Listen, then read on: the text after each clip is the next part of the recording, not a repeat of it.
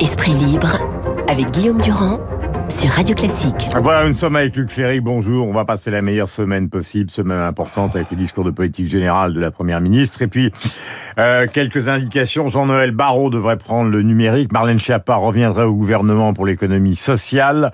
Euh, donc, au poste de Madame euh, Yael Braun-Pivet qui a pris l'Assemblée nationale, on devrait retrouver Monsieur Jean-François Caraqueo. Nous aurons le retour de Monsieur Beaune, qui, vous savez, était chargé des affaires européennes, qui lui sera au transport. François Braun, lui, va prendre la santé. C'est l'urgentiste qui a réalisé récemment un rapport avec Madame Geneviève Dariussec. Et puis tous les ministres importants, c'est-à-dire les Le Maire Darmanin, restent euh, évidemment dans leur poste. Et quant à Amélie de Montchalin, on ne sait pas encore si c'est Catherine Vautrin ou Christophe Béchu qui va euh, la remplacer. Véran remplacera lui Grégoire au porte-parole. Hein. Madame Grégoire, elle, rejoindra le pôle Bercy. C'est Franck Rester qui, lui, va devenir, semble-t-il, ministre chargé des relations avec le Parlement. Il est important de vous donner, évidemment, ces indications avant que ce ne soit annoncé officiellement. Autrement, le métier de journaliste n'a strictement aucun intérêt. Mon cher Luc, reste le cas Abad, euh, qui, lui, va partir.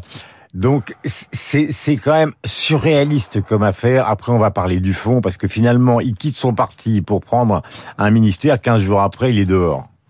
Ah bah oui, ça, il a, il a pas, il a pas réussi son, son coup. Qu'est-ce que vous voulez que c'est très difficile de rester quand il y a une telle pression et quand, quand c'est un caillou dans la chaussure du gouvernement. Et on est évidemment euh, consterné d'être obligé constamment de choisir entre la présomption d'innocence et la mm. parole des femmes. Qu'est-ce que vous voulez qu'on y fasse mm.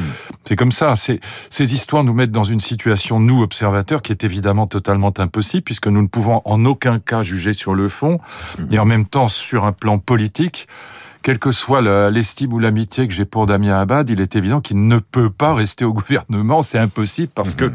à chaque fois qu'il se déplacera, il aura un comité d'accueil. À chaque fois, ce sera pour le gouvernement euh, une, une aiguille dans la chaussure. Et donc, c'est euh, politiquement injouable. Donc, c'est pareil pour euh, juridiquement. si jamais il y a d'autres témoignages qui arrivent. S'il y en a d'autres, s'il y en a pas d'autres. des finances la pression est évidemment beaucoup beaucoup moins grande à l'Assemblée nationale que dans un gouvernement.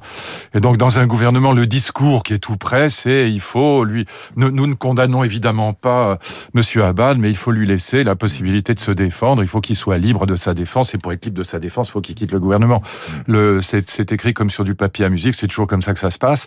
Et évidemment, euh, ça ne préjuge absolument de rien sur le fond. Euh, ben, sur le fond, personne ne peut dire ce qui s'est passé. Personne ne peut juger. Ce sont des affaires par définition privée qui, qui échappe à la, au regard public. Donc on, est mis devant des, des, situations, nous observateurs, qui sont euh, évidemment insupportables. Si j'ai donné, euh, Luc, tous ces noms au départ, euh, d'ailleurs je pense que la plupart de ceux qui nous ont écoutés les ont déjà oubliés, parce que ce sont des gens qui évidemment sont très peu connus oui, du grand public. Donc là, on est totalement dans le nouveau monde, c'est-à-dire que arrivent en responsabilité des gens qui n'ont pas d'impact vraiment sur la société. Et la deuxième chose, c'est que les deux grands partenaires des Emmanuel Macron, c'est-à-dire François Bayrou, et de l'autre côté, donc avec Horizon, Édouard Philippe, c'est à peu près exactement contre quoi euh, il militait depuis le début. C'est-à-dire qu'on est dans, non pas le rafistolage, ce serait désagréable, mais on fait, on change poste pour poste et il n'y a absolument pas de coalition, d'union nationale, Euh, de, de, de grandes, comment dirais-je,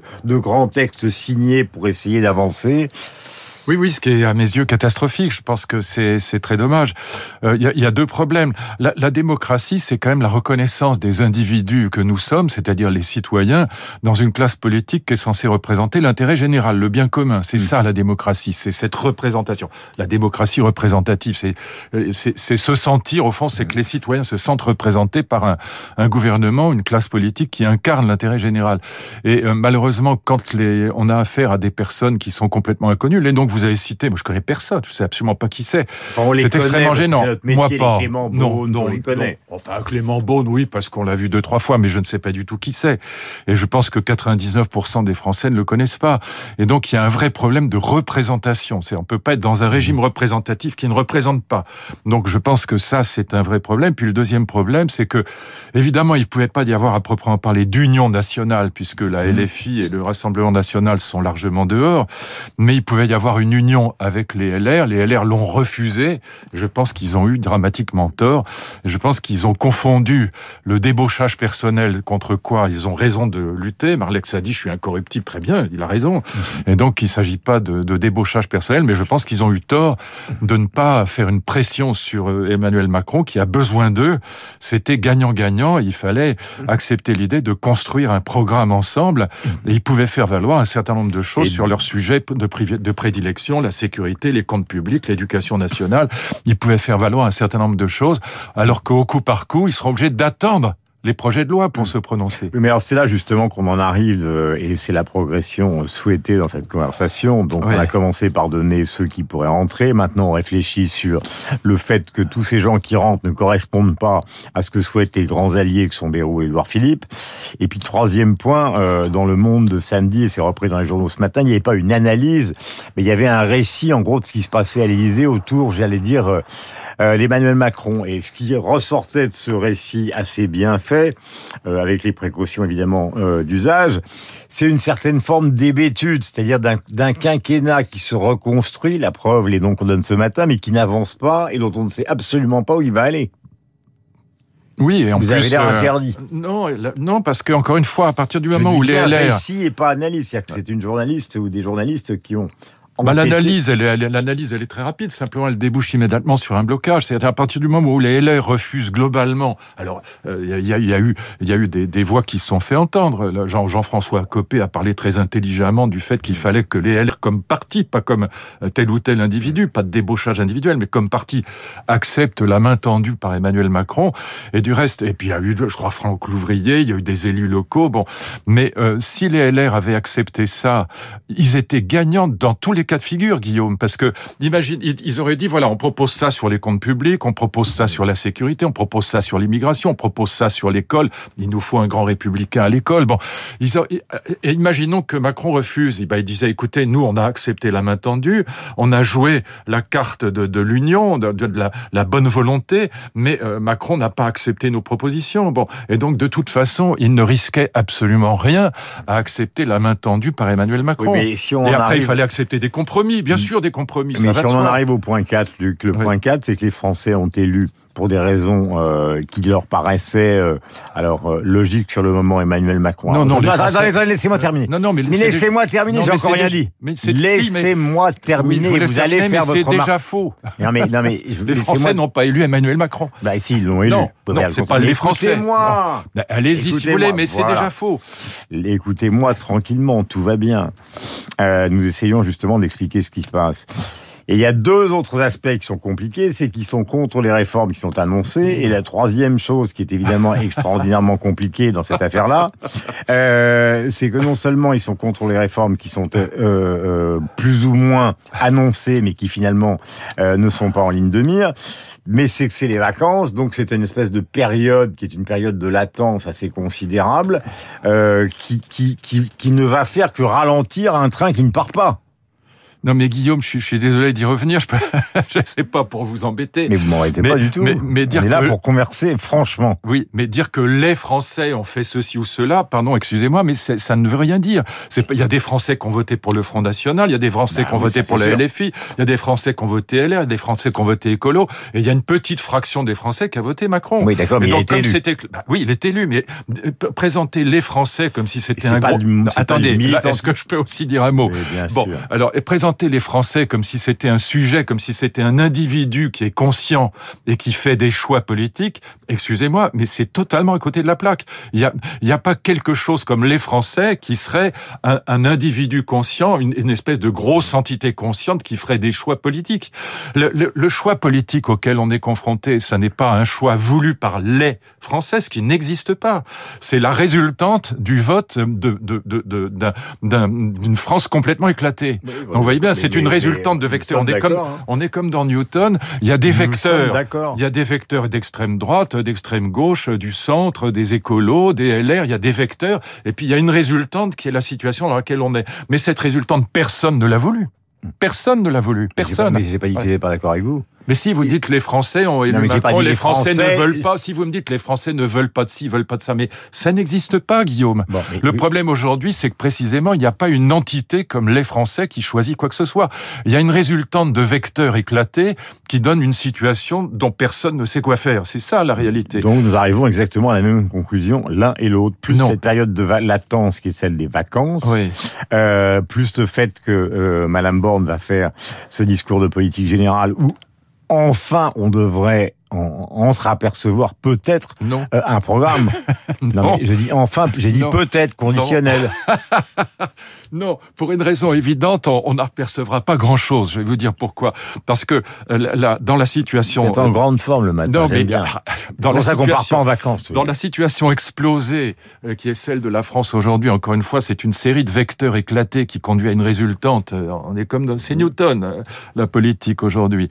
Madame, Madame Borne elle n'a qu'une solution, c'est de présenter dans son discours de politique générale des choses qui soient consensuelles. Autrement dit quoi? Le pouvoir d'achat, la transition écologique et sur les retraites, surtout ne rien dire, sinon on va négocier avec les partenaires sociaux. Mais euh, 64, 65, 62, je sais pas quoi, 58 ans, tout ce que vous voulez, tout ça est négociable avec les partenaires sociaux.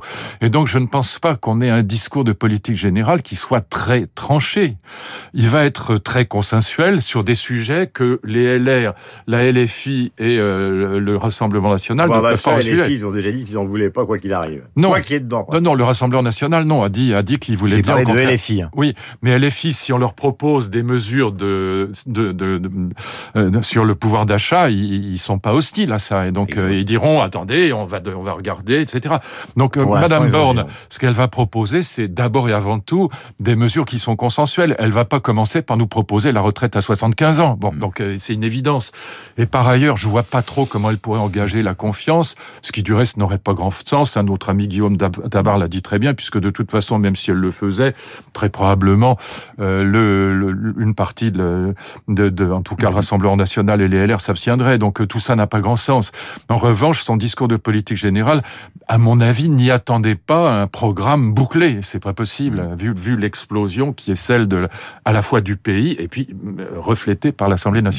Encore une fois, ce que je regrette, mais vous l'avez compris, il y a bah, Union nationale, ça n'avait pas de sens avec les LFI et le RN, mais, mais avec les LR, c'eût été possible. Voilà. Mm. Mais ils ne veulent pas, et je pense qu'ils ont vraiment tort, parce qu'ils perdent sur tous les côtés. Nous tournons autour euh, du sujet en donnant des informations pour arriver à la question qui est celle de l'expérience, parce que l'avantage euh, si nous avons un petit avantage, c'est l'expérience, même si nous nous cherchons mutuellement.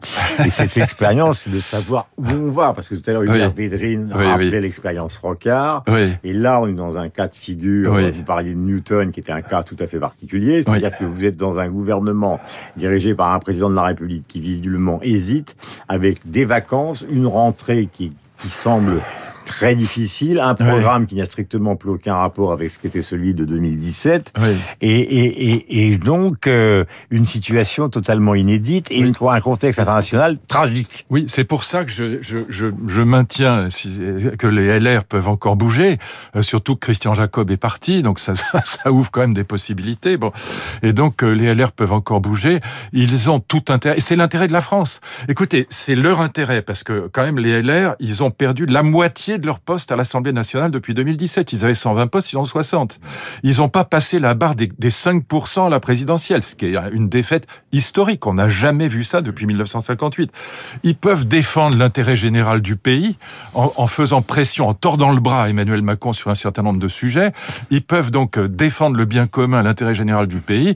Et après, on discute de la, composition du gouvernement. Mais, ça passe par Wauquiez, qui est l'homme fort, et Wauquiez, visiblement, il hésite. Tous les papiers qu'on dans les Tout le monde hésite en ce moment, mais où est-ce qu'il y a hésitation Encore une fois, qu'ils bah écoutent euh, Franck Louvrier, surtout Jean-François Copé, qu'ils écoutent des gens comme moi. Le européen, il n'est pas dans la même situation. Mais, mais, mais, mais c'est pas une question de situation, c'est une question de la France, c'est pas une question des LR. Hmm. Ils ont intérêt à le faire, c'est l'intérêt du pays, et Emmanuel Macron a vitalement besoin d'eux. Donc, euh, qu'ils prennent deux mois à construire un programme avec des compromis qui sont pas compromissions.